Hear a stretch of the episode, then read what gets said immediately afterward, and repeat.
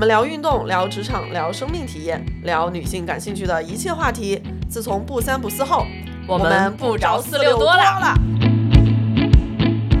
好消息，好消息！不三不四电台开通听友群啦，欢迎大家加微信万能的仔进入听友群。如果你也有想要分享的话题，也欢迎加微信联系我。路线我要怎么样去选，怎么样去看？如果要选一个组织的话，我有什么样的客观的评判标准？装备应该怎么样去准备？新手第一次还是尽量找一个靠谱的组织。其实我无论是夏天还是冬天进山，我的包里一定会背一件冲锋衣。比较难下的坡，我就屁降鞋，鞋子最重要。夜爬东侯顶，队友他拿出了保温杯，里头装的是海鲜粥。手台有事儿的时候呢，可以用来找领队；没事儿的时候，可以当做一个电台听领队唠嗑。徒步就是这次走到想哭，下次还要继续。Hello，大家好，这里是不三不四电台，我是徒步两年半，现在还走初级线路的严女士。哎，我是永远在复复健，永远从最简单的路线开始的宋姐。我是走了很多路，但每一次都觉得自己是萌新的玲玲。呃，我是徒步经历不多，但是装备越买越多的猫猫。欢迎玲玲和猫猫啊！我们之前已经录了一期关于为什么要徒步，徒步带给我们的是什么样的感受。那如果大家对徒步这件事情感兴趣的话，也可以去听我们上一期的内容。那我们这一期呢，就要从一些实操的角度来去讲一下如何开始我们的第一次徒步。也请我们在北京的两大徒步组织的女领队来和我们大家分享一下。首先第一个问题啊，就是我们单日徒步之前要做的一些什么样的准备？是不是要从路线开始选择？最重要的一件事情。太重要对了，。其实我们之前在听友群里面也发起过一些征集嘛，大家提到的两个最重要的问题，就呃三个最重要的问题吧。一个是说，那、路线我要怎么样去选，怎么样去看；第二个是我如果要选一个组织的话，我有什么样的客观的评判标准；还有就是装备，那我应该怎么样去准备？那我们要不先从路线开始？大家有什么经验吗？我们在选择路线的时候，首先要对户外徒步呃路线的简易难度区分有一个基本的概念，它很有可能是从以下几个维度区分的。然后猫猫一会儿可以看看有没有说漏的。第一个呢，就是大家最了解的就是长度。一般来说，小白呢呃都是在十公里以内啊、然后呢可以去尝试着。选择一个自己觉得好看的路线，一个是长度，还有一个是高度。高度是最容易被忽略的，呃，因为大家可能对五百爬升没有什么概念。假如说现在的层高楼高是三米左右，那五百爬升呢，也就是相。将近我们要爬一百多层楼，嗯自己靠着自己的腿腿上去。所以，如果想要先去体验五百爬升，可以啊，早找自己的公司，吃完饭，然后呢爬一百多层感受一下。然后呢，除了爬升以外，还有一个难度就是路况。我觉得这个路况是非常重要的一个影响因素。这个路况呢，有的假如说就是一些土路，还有一些机耕路，这些都是比较好走的，但是还会经过那些河谷哈、碎石路，那些可能是比较容易崴脚、毁膝盖的路啊、那这大家都要对这些路况有着明确的判断，然后呢，还要再结合出行的天气。大晴天出行，那大家可能只要备好水，啊，做好防晒就行。但是雨天出行的话呢，就会给我们的徒步增大很多难度。我之前在写的时候啊，想说可能有一个一周能锻炼个两到三天中级强度的这样的人，他如果初次接触的徒步的话，可能十公里五百爬升左右是一个可以接受、可以可以 hold 住的一个难度。你们觉得这个难度怎么样呢？我觉得我可以给大家一个比较直观的类比。嗯呃，我带我父母两个人都是五十多岁，没有任何徒步经验，然后平时就跳跳广场舞这种情况。呃，走的路线就是香直线，从香山穿植物园，大概是十公里，五百爬升左右，然后两个人完全没有问题。所以说，我觉得这个难度对新手来说是合适的。嗯但是就像刚才琳琳说的，其实考虑的因素除了距离跟爬升之外，还有很多。可能对于一个新手小白来说，你没有办法面面俱到的去嗯考虑到。所以说，建议大家，呃，首先你新手第一次还是尽量找一个呃靠谱的组织，然后呢，嗯根据这个组织对这次路线的介绍，然后去评估自己的体能。比如他可能会介绍这是一个恐高者误报。对吧？嗯有些人可能他恐高这个有悬崖路线，虽然它可能不难，对，但是你嗯恐高者就就就不要再去挑挑战自我了啊，这个这可能是一个点。那还有一个就是这个路况，那我也见过那种大强度路线，但是其实它只有十几公里，那难在哪儿呢？就是没有路，对，你要现开路。啊，然后我看到很多的就是很强的老驴，最后走了两三公里就下撤了，因为走不动，夏天很林子很扎，哦，所以这些可能也是你单从距离爬升上看不出来的隐形的难度啊。还有像天气，对吧？冬天还有夏天，同样的路线，可能这个夏天植被都长满了，这个难度嗯也会增加，或者夏天的这个天气炎热，也会导致你的这个体能消耗巨大。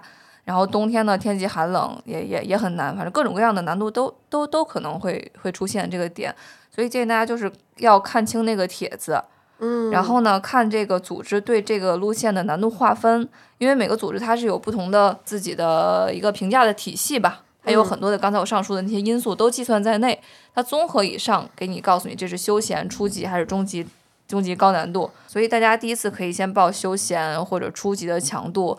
如果还担心的话，可以去咨询这个领队，然后一定要嗯听从他的这个建议，提提出你自己的这些担心。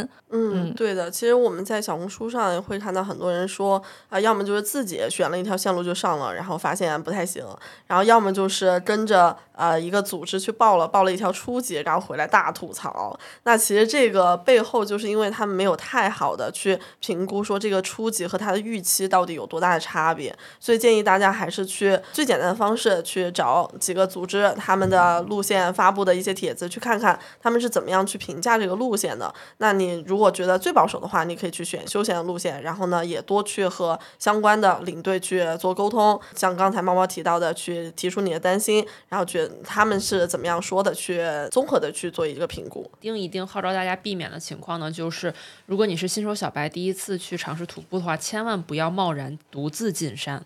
嗯，还是非常危险的。山里又没有信号，各种突发的一些状况，可能都是你以前完全没有了解的。对，山里还有野猪，见过吗？有。哎，那我们下面要不要讲一下组织要怎么样去选呢？或者以北京的几个组织为例呢？要不两大组织介绍一下各自？代言一下。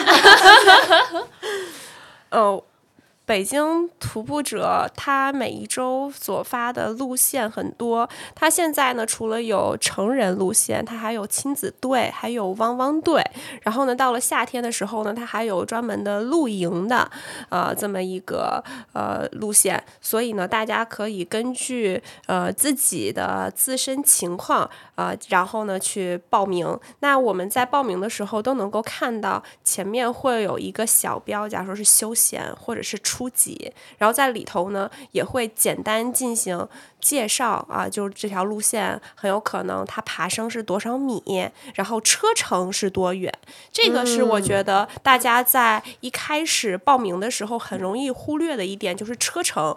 通常情况下，在北京周边，我们如果要去参加徒步的话，呃，室室内车程只要不跑到门头沟，大概一个半小时、两个小时。但是呢，好山好景一般都在北京市郊，然后呢，张家口那边，那很有可能这时候车程就会很远，尤其是又是周末，所以这时候呢，大家在选择路线的时候就要把车程的因素考虑在内。还有一个就是，我觉得在选择。组织的时候可以结合一下集合的地点，呃，有很多组织，其实呢，北京的各大组织，呃我觉得都很不错。那如果要真的要选的话，就是结合。呃，自己想去哪一条路线，然后呢，这个路线的时间点，还有哪一个集合点是离自己比较近的，那萌新呢，可以先从这个角度先去开启自己的第一次徒步呃体验。猫猫这边算。是广告时间吗？对对对，广告时间来聊聊。行，那我就就简单介绍一下徒步强国这边。呃，其实啊、北京徒步者一直是我们非常尊重的一个组织。哇，然后，但其实北京还有很多的这个其他的组织，其实大家的定位是有一些差别的。嗯呃，比如像，其实我觉得北图这边在我心里是一个很专业的，因为它成立的也很早，然后自己的这个小程序啊，还有呃整个的这个体系啊，像汪汪队或者亲子队什么的，涵盖的内容非常的广。那徒步强国这边呢，首先我们是一个比较年轻的一个组织，然后我们的呃创始人，包括我们的领队，我们创始人是中科院的一个物理博士。所以说，整个的这个组织的基调就相对来说比较年轻，比较比较硬核一些哈。所以可能有些人也听到说徒步讲过很卷呐，其实跟他这个 成员包括领队比较年轻，可能也有关系。所以说我们这边的话，不同难度的线路都有。那么如果说你这个想挑战自我的话啊，又有一定的经验，可以来参加我们的这个大强度活动、超大强度活动、越野跑活动，都可以 满足你的需求。我们不是说的是萌新吗？对，如果是我听到超大强度，我抖了一下。就是它是有一个逐步进阶，能够满足你这个进步的一个、对上升空间的。OK，那如果是小白的话，我们这边也有休闲活动、初级强度活动。那么呃，就扣到我刚才说的那个主题，就是它整个的这个组织的基调是比较年轻的。所以说，就是年轻人的话，可能在这里面更能够找到自己的朋友，对新手小白能够交到一些志同道合的朋友，然后以后一起、一起玩儿，然后这样。那么刚才说选组织，其实除此之外还有一些其他的组织，比如说像阅图、像嗨皮克、像竹社、对，还有北驴，北驴，对对，这些组织其实都很多。那我觉得大家在一开始的时候可能并没有一个明确的偏好啊、这个组织的相似度你看起来也会比较像，所以在起初大家不妨多尝试一下，结合刚才琳琳说的那些啊发车地点呐、然后这个呃路线跟你的时间的匹配啊，去多尝试一下。而且这个也跟你当天接触到的领队的风格可能会有一定的关系，所以说嗯，不用一开始就呃一定要说我挑一个最好或者最适合自己的，那么可以多尝试一些。刚才上述说的那些组织都是没有问题的。嗯，哎，那所以如果我想报他们的这些徒步活动的话，我应该去哪里找到他们呀？一般报名的地点在哪里？其实最简单的就是把那个微信的搜一搜打开，然后呢，徒步强国四个大字，北京徒步者五个大字，然后主社打进去，他们都会有公众号，然后呢，直接从公众号一般就会有入口可以报名。然后刚才还忽略了一个，还有一个呃也还不错的徒步组织叫去野，呃，他们的收费会相对比较贵，但他们的团队的规模会比较精细啊、精致一些，所以呢也挺适合呃新人去体验一下。是指的每就是队员配备的领队会更多一些吗？还是什么？嗯，就是他们的队伍没有那么大，然后还有他们做的这个小团儿，对小团，还有他们做的这个车会比较好。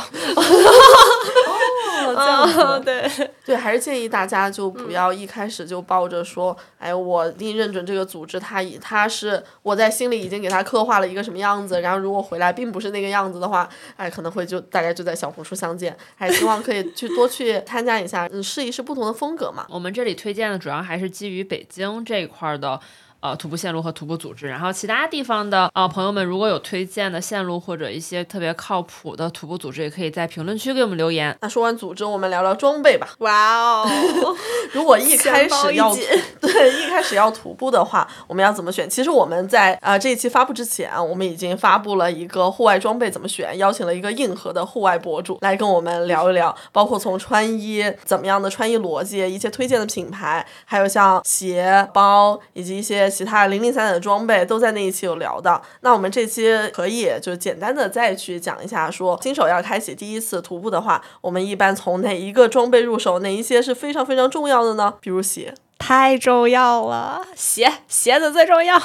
对，真的，因为我见到了很多第一次徒步穿着板儿鞋来的，我见过穿拖鞋的，我操哦，我当时 爬太白山去八仙台，有一个姐姐，她穿着高跟鞋抱着狗，她爬上去了，这种一、这种一般是真厉害。我肃然起敬，就突然嗯说嗯到这个，对，但有的人啊，同样的鞋在不同的人身上有不同的啊 功效。说回来，说回来，嗯。啊，鞋为什么那么重要呢？之前我们那一期也聊到，就是你在户外会有一些啊碎石呀、泥土啊那些，如果是一个比较滑的鞋，那就会容易跪了，对，要么就真的崴贵了，跪了跪了，膝盖碎了。对，对，如果你不是穿的专业的徒步鞋，那至少也是有一个抓地能力的防滑鞋，这个真的非常重要。对，就是把自己的鞋子翻过来看看鞋底，它的齿够不够深，有没有三角形啊，或者是多种的形态帮你扒住这个可怕的地面。哎，说起来，想问一下你们的第一双徒步鞋，或者说你们有什么想推荐的徒步鞋吗？我自己最早的时候入坑，我就是直接在淘宝买的最简单的两百块钱一双徒步鞋。但我觉得大家如果要买的话，嗯、一开始还没有确定自己是否会去从事，啊、不是从事，是否会去，呃说漏嘴了，是否会去呃长时间的花精力去体验这个活动的话，可以直接去迪卡侬啊，或者呢，就是现在有很多，假如说城市机能和徒步鞋结合在一起的，即便你未来不去徒步，你也能够在日常穿搭当中用到的鞋子。嗯，当然我自己穿的最多的鞋子是 Hoka，嗯，嗯，Hoka 卡哈的一代。Hoka 在我们上一期的节目里面真的出现了很多次。嗯猫猫呢有什么推荐鞋吗？嗯，其实我自己现在一日徒步我都穿越野跑鞋，真的很舒适，很轻，嗯，弹起来。很就是它，因为鞋底它缓冲比较好，嗯，所以你整个走下来对你的这个脚足底的筋膜呀，还有你的膝盖呀，它的伤害会比硬底的徒步鞋要好一些。当然，越野跑鞋它也有它的劣势啊，它鞋底会比较软，不不太防扎。嗯所以我见过有人穿那个羚羊被穿透的，嗨，那不就是我吗？但是真的真的很舒适。所以如果你这个本身这个关节不太好的呀，然后喜欢穿一些相对软一些、回弹好一些的鞋，可以选择越野跑鞋，它属于万金油。嗯你在城市里甚至可以穿着它跑步。啊，在城市里但散步是如果在城市里面穿越野跑鞋，会不会很伤鞋底儿？啊，有钱没有会问题的。对的，对，好嘞。我现在发现，就是朋友给我送了一双马法特，然后它的包裹性好像要比羚羊好更好一些，哦就大家可以去考虑一下 Hoka 欧尼欧尼那个马法特的那个鞋型。就是你那双薄荷绿的鞋是吧？哦，对对，就绿色的那一双。那双鞋很好看。啊，对，还是回到我们之前的那一期里面聊到的鞋，真的要大家一定要线下去试一试，每个对，人的脚因为不同人的型不一样。脚型会不太一样。对，鞋型也不太一样。对嗯，一定要去踩一踩，而且去试鞋的时候不要光脚，也不要穿薄袜子，要穿上厚袜子试。嗯，最好晚上去试，因为你的脚是最大的时候。哦，有道理，有道理想现在就去对面找找 Hoka 试鞋。那除了鞋之外呢，最重要的装备已经有了，还有什么觉得在这个季节可能我们会用上的？帽子、手套、嗯脖套。太重要了，因为其实这个季节北方就已经开始降温了嘛，然后其实你的颈部以上是整个人体散热最大的一个源头，所以这几个位置一定要保护好。就是好多人可能会觉得，哎呀，我怕热，或者觉得无所谓，就是吹吹就吹吹吧，还挺凉快，挺爽的。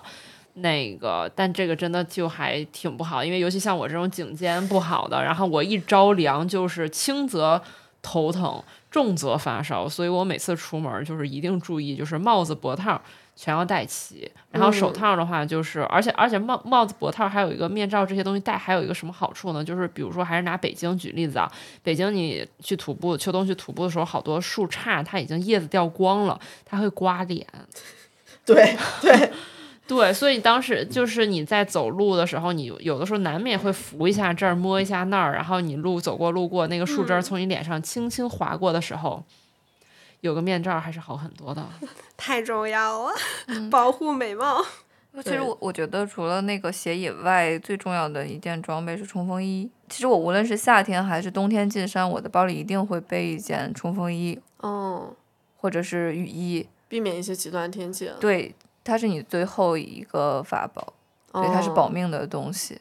因为在山里面最危险的一种情况之一吧，就是失温。嗯，嗯，这个冬天、夏天都有可能发生。即使夏天天气最热的时候，突然来一场暴风雨，你也可能失温，或者是突然来了一场风。那冲冲锋衣既可以防雨，又可以防风。嗯，所以这个还是挺关键的。好喜欢，我以后也要每一次进山都要带上一个。我最近种草了很多便携款冲锋衣。一会儿我们拉一下清单好吗？因为我今天大做了一场猛犸象的功课，然后种草了无数好物，我跟你讲，真的离谱。哎，请大家在评论里面 打出来，让主播把这个清单交出来好吗？嘿嘿，哎，那除此之外呢？其实我们呃上山徒步还有一个非常重要的东西就是水。我们刚才也讲过了嘛，真的见过了非常多的人没有带够水就上山了。其实这个地方差不多有一个推荐的量啊，单日的夏天两升，冬天一点五升。冬天可以备一个保温杯，然后嗯有五百毫升在保温杯里，然后剩下的一升杯在自己的身上。嗯，差不多差不多这个量。像我喝水特别少的，我夏天一天也差不多也得有一点五升。对我也差不多。然后我冬天会喝的比较少，因为冬天不太排汗，也比较冷，所以嗯喝的就会更少一些。对，然后尤其特别要说一下，如果是带宠物一起爬山的话，请记得给他们也带水。要不然冬天只能凿冰了，把头都摁到冰面以下喝。其实其实我们一般有一个比较简单的计算方法啊，就是十公里一升，但这个比较哦粗略啊。哦，呃，如果你冬天的话，你可以少一点，然后夏天的话，在此基础之上可以再多一到两升嗯这样。然后像比如说你就是个爱喝水的人，你可以对自己再酌情加一对，点对。所以这是一个很粗略的计算。嗯，哎，我冬天真的一经常是喝不到一升。嗯，我也几乎冬天主要是懒得喝。但是冬天保温杯里面带一瓶热水真的很快乐。是的，是的，嗯，然后我上我前两期刚跟大家分享过，就是在我们装备那一期，就是冬天拿保温杯带一瓶滚烫的开水，然后到山顶休息的时候拿出我的杯子和罐儿咖啡，然后来一杯热乎乎的咖美式，真的瘾很大。我突然想分享一个，就是当时呃，严女士有提到说夜爬东侯顶，对吧？在我二刷还是三刷的时候，有一个非常厉害的队友，他拿出了保温杯。然后里头装的是海鲜粥，于是，在等日出的时候，哎，他就拿着那保温杯，仰头往自己嘴里倒了一只虾。哇，那个时候你会觉得与众不同啊！你知道我这时候要再讲一个故事，就是在我们很古早的一期叫做“我很会看病”的那一期，就是我曾经把一锅海鲜粥放在保温模式，然后食物中毒给自己吃进了医院。大家一定要去听那一定要去真的很好听一听。为什么？就是因为海鲜这种东西特别容易坏，然后你又把它一直放在那种，如果你的保温杯质量特别好的话，你就一定要小心这件事情。就蛋白质的东西坏的是非常突然，且后果非常难以承受的。你想你在东红顶下车的时候，你的胃部传来了一阵剧痛。这个时候，如果走在前队，后面呢就看到无数的队友在后头追赶你。这个时候是跑还是立马蹲下呢？这是个问题。太可怕了。真的，关于海鲜粥的故事有多可怕，大家大家一定要去听我们那一期，还有非常非常多好笑的故事。然后关于那个冬季喝水这个，呃，给大家提一个醒，就是冬天的水很容易被冻住，所以你冬季如果带这种呃矿泉水瓶的话，不要放在那个包的侧兜里面，可以放在里面。其实有衣物的包裹的话，它就不会被冻住。还有有时候我们会带那个水袋，嗯，延伸出了那根管儿是的，是的，是的会被冻住。然后你就吸不出来，就很尴尬。你这个水要冻住就白带了，哦，对所以这个大家一定要一定要注意。嗯，哦，对，现在还有那个呃，外卖会有那种呃银色的那个保温袋，那个哦东西就可以套在那个水袋外头，当一个简易的一个保温装置。嗯，那个也主要不就是用那根管吗？你可以让狗舔，做个人吧。冬天吃冰棍儿。那不就是棒棒冰吗？扭一扭，挤出来。做个人吧。哎，那我们除了水之外，还有一些其他的，呃，可能需要对于小白来说带上就会非常好的东西，比如说登登山杖。嗯，我觉得登山杖真的如有神助。能够让你回到直立行走之前，体验狗狗的快乐，四脚八地，肯定扒得更牢吗？我们上一期的嘉宾说，那个上山的时候它是杖，下山的时候它是你的，它是你的拐，它可以成为你的双拐。带上总是有用的，就选一个轻量化的，那嗯，带上它也不会占特别多的地方和重量。那除此之外，也有朋友提到说，护膝有必要吗？下山下坡，嗯，毕竟钛合金膝盖还是太贵了。嗯，尤其是对一些平时没有运动习惯、肌肉力量比较弱的人来说，嗯最好还是带一个有支撑的护膝，不是那种嗯保温的护膝，嗯，哦嗯，是能够固定住你的这个髌骨，不让它来回的移动去摩擦。通常这个护膝，大家可以就是检查一下家里，就是你摸那个有一个圈是硬的，对对对，有一圈是哦硬的的那种。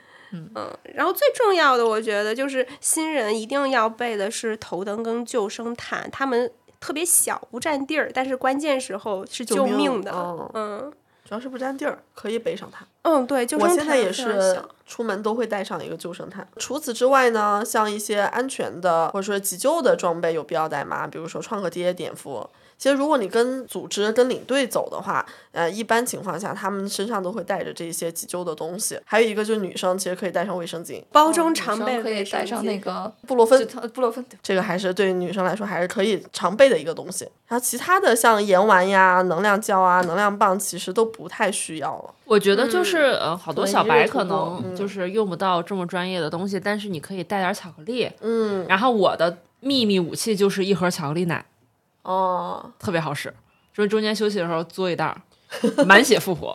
突然你就行了是吧？对对对，我的秘诀就是巧克力奶。哎，那说完徒步之前的一些准备，那徒步过程当中我们需要做什么呢？最重要的一个是跟紧领队，认清尾队的领队长什么样和头队的领队长什么样，认清他们的长相。我们在上一期里面其实也提到了，就是有一些新人可能会说，呃，我虽然跟着组织出发，但是我中间去切个其他路线，那回来又跟整个的队伍失散了。然后我们建议说，还是要跟紧领队。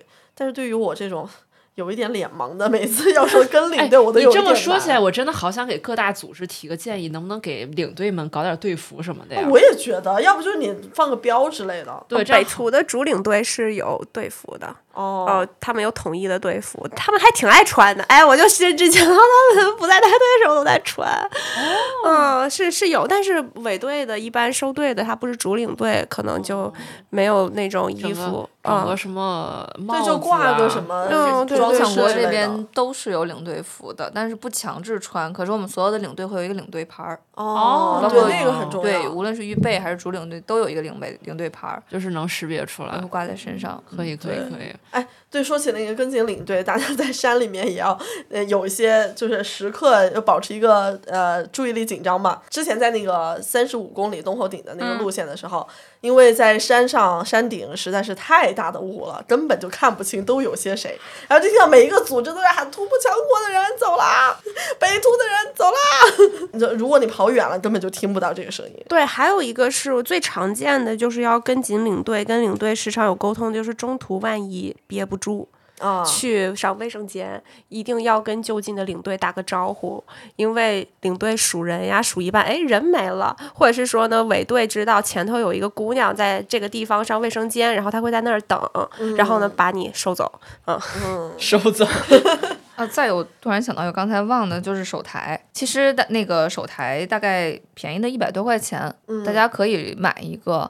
啊、这个因为在山里没有信号，其实手台是最高效的一个沟通的方式。嗯，对，就是能有事儿的时候呢，可以用来找领队；没事儿的时候，可以当做一个电台听领队唠嗑。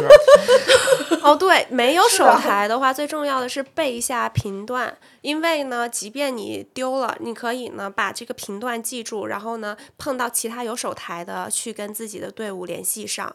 所以我觉得这个是很容易忽略掉的一个细节，这就跟被领队的手机号一样重要。嗯，哦，学到了这个，学到了，学到了。嗯我基本还停留在听手台里的领队唠嗑环节。那除了跟紧领队呢，剩下的其实就是大家很好的去享受风景，然后保留美美的照片。之前其实发过一篇小红书，和大家分享我去走过两三天两夜的那个路程了之后的体验，就是徒步就是这次走到想哭，下次还要继续的体验。对，然后经常现在其实很多徒步组织随队都会有摄影师嘛，所以大家如果在体能允许和保证安全的前提下，尽量找到摄影师，在他面前多走走，对的，对的，对的，对的。因为摄影师可能体力不支，没有办法一直从队尾走到队前。宋姐有非常多的故事想要分享。对，每次都是劝大家说，我在这儿，大家努力在我面前走一走，我追不上你们所有人。对对对，是的，每一次带相机出去的话，如果是在我面经常在我面前走过的，他们会有更多的照片。那徒步结束呢，我们还要做什么？多多拉伸和放松。我们有个秘诀，洗大澡。搓澡吗？就是就就好，经常就是大巴回来，然后下了车回家，把包一丢，然后打车就去九号温泉。妙了，这太妙了，真的，这个下次一起，很重要。下次一起。对，泡泡热水就从吃饭到泡澡到搓澡一条龙，明天又是新鲜的自己。如果说真的，我就是因为呃北图它的集合地点有一个那个足疗，哦对，就是大家可以就是如果真的要选择一个新的路线，又想很快乐的回家，可以 先找这个集合地点边上有没有就近的足疗，哦对，足疗以后回家很快乐。就以后选这个集合地点，而考虑一下周边的商业，是吧？啊，对对，所以我还是特别想说，就是像九号温泉这种地儿，你一站式吃饱了、洗干净了，还能泡一泡。那我觉得听众可以去我们这些集合点去开啊，应该挺赚钱的，是个好买卖。商机，商机。商机商机。学到了，哎，那我们最后想要聊一个问题，就是如果你已经不是小白了，你已经走过了一些路线，你觉得可以挑战一些更难的路线了，我们还可以从哪些地方去进阶了？一个是上坡的时候，可能是要去做一些爬坡和心肺的练习。我其实，在上坡的时候，经常心率会干到一百八。哦，我也会，其实，但是我发现每个人他能忍受的最高的那个心率是不一样的。我有可能能一直保持这个高频心率的这种干坡状态，嗯，然后不喘，哦，就不知道为什么。对，然后呢，但有的人可能过了一定的心率，他就会非常累。嗯嗯就是每个人最大心率这个是可以测出来的，嗯嗯，它跟不同的年龄有关系。我记得最简单的一个公式好像是二百一减去你的年龄就是二百二二百二啊，sorry，二百二减年龄是你的最大心率，但是这跟你平时的锻炼习惯也有关系。对，如果经常锻炼的话，你可以提升自己的这个最大心率。按照这个心率去做不同的分区的话，其实就能划分出来你现在是在做，比如说有氧还是无氧。